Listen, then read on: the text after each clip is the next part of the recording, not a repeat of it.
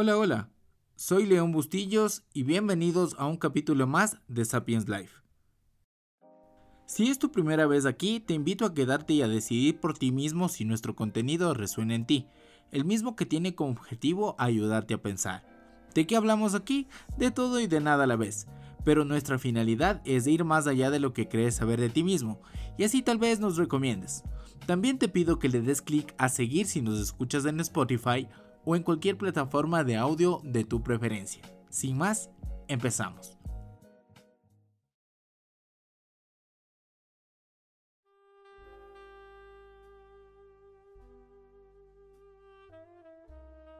Hola y bienvenidos a un capítulo más de Sapiens Life.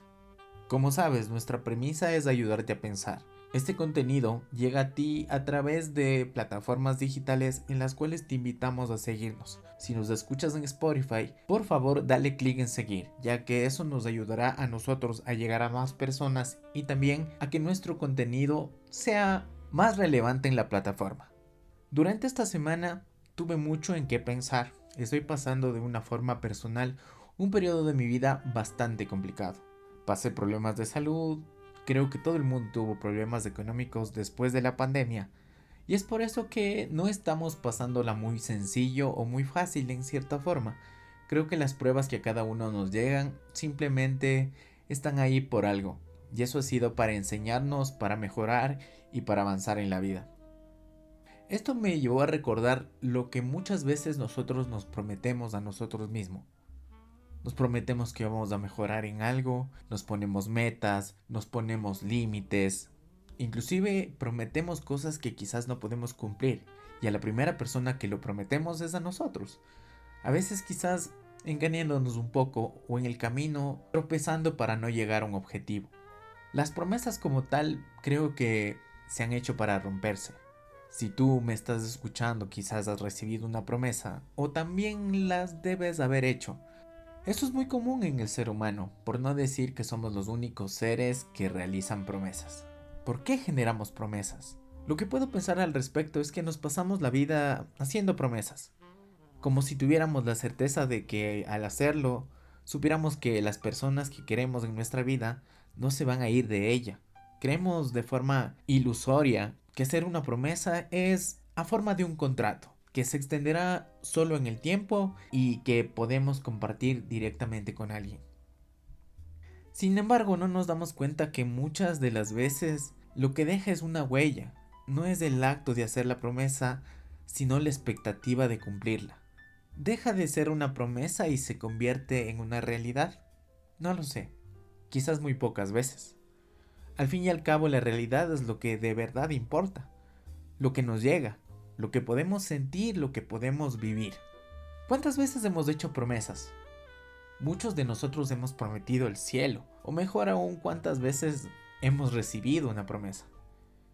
Creo que hacer promesas es algo totalmente sencillo, porque son palabras, pero algo que recordé hace muy poco es que las palabras tienen poder. Es por eso que no he hecho promesas desde hace mucho tiempo. Cuando no se cumplen, pueden hacer mucho daño. Además, en esta misma línea también es el motivo por cuanto una promesa no se cumple nos sentimos decepcionados. Porque, no sé, esperábamos algo, teníamos la confianza de lo que nos había dicho y quizás no puede ser.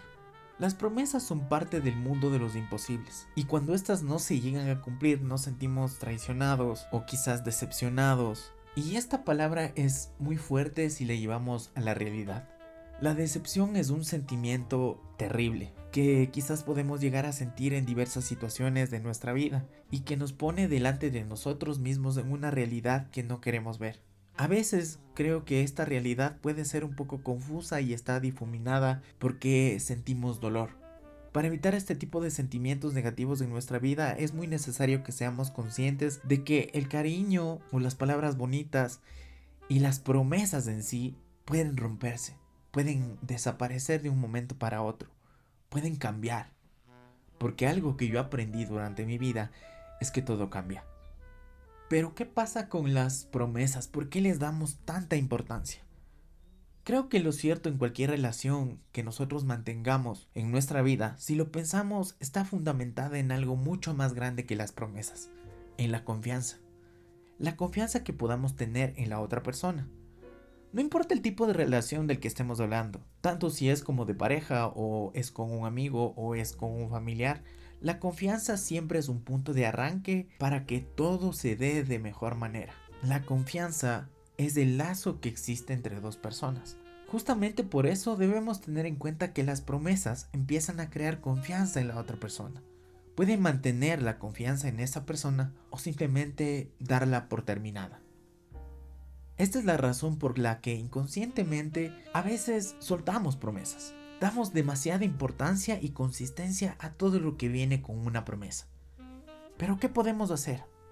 Con el fin de mantener nuestras relaciones de la forma más sana posible, en primer lugar es importante que sepamos que no todas las promesas están a nuestro alcance. Tenemos que ser conscientes y responsables de que aunque queramos creer en cosas, hay promesas que son imposibles. Debemos limitar lo que decimos y por ende lo que prometemos, a lo que estamos seguros de que podemos lograr y creer solo aquello en lo que puede ser real. Es importante pensar en la otra persona ¿A quién le estamos haciendo esa promesa? ¿Cómo crees que tú te sentirías si alguien te promete algo y no te cumple? ¿Qué harías en su lugar? Debemos tener claro siempre que una promesa lleva millones de condicionamientos que no podemos controlar. Y algo que yo practico personalmente es que no me preocupo en lo que no puedo controlar. Simplemente dejo que la vida sea como tiene que ser. Y una promesa te limita a eso. Hacer una promesa a alguien es un acto tan serio que puede ser el final de una relación, el final de una situación o el final inclusive de algo que tú pusiste como semilla en otra persona. Es una responsabilidad.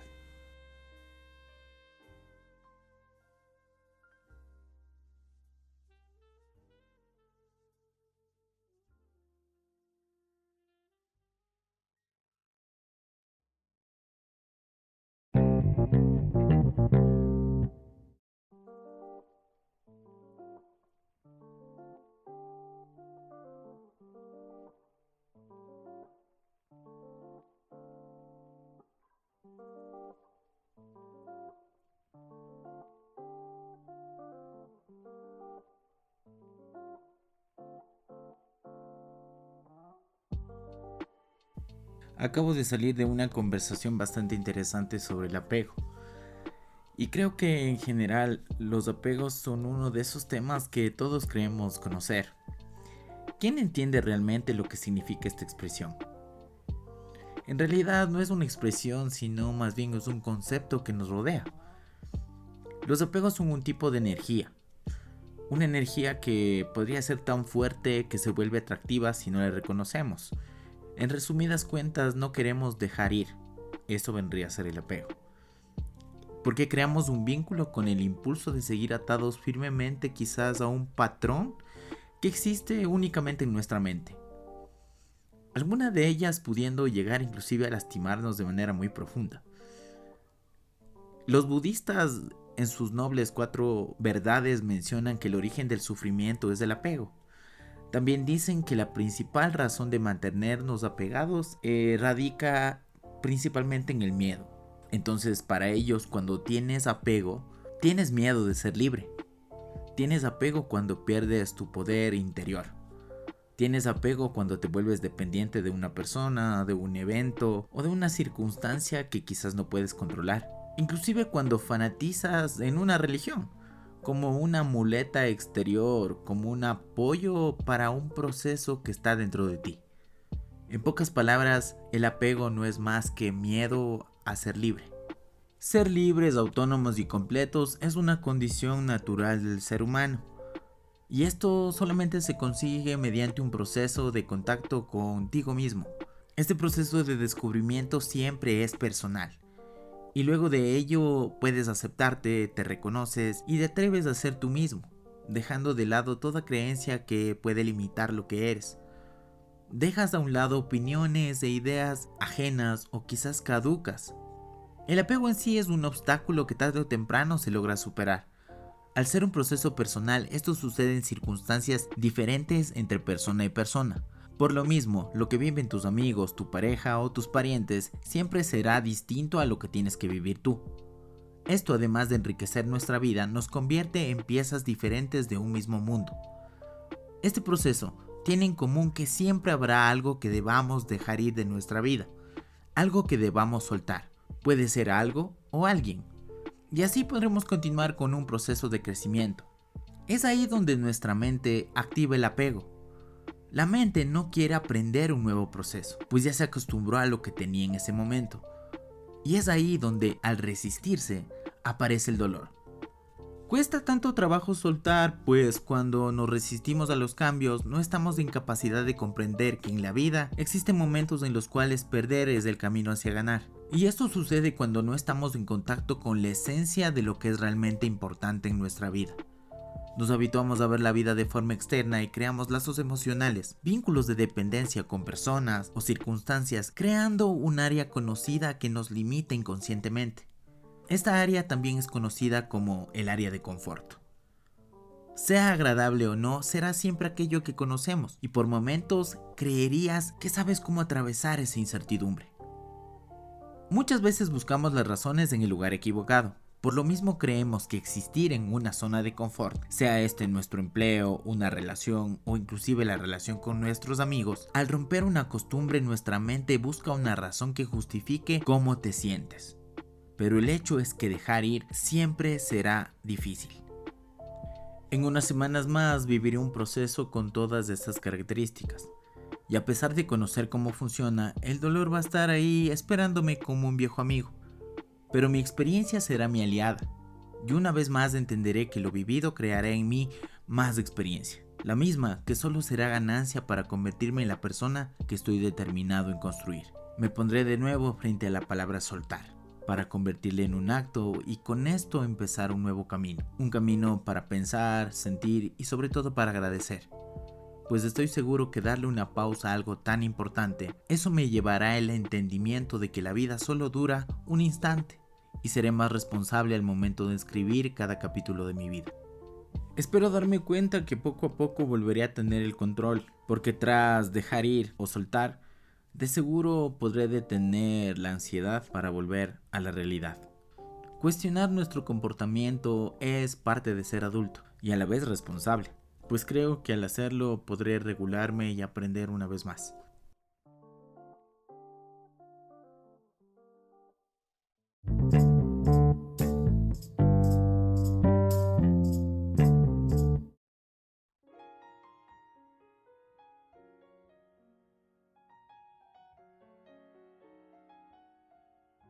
Bueno, y para terminar, el consejo del conejo de hoy llega simplemente por algo natural. Les aconsejo que cuiden su salud mental y su salud emocional. Muchos de nosotros creemos que lo tenemos controlado, pero no. A veces, justamente haciendo eco de lo que dijimos en este capítulo, estamos tan convencidos de que las cosas están bien que a veces no nos damos cuenta de los detalles. Y es ahí donde comienzan problemas que pueden tener solución si nos damos cuenta de que nuestra salud mental y emocional es un elemento fundamental para continuar con una vida sana y disfrutar de ella.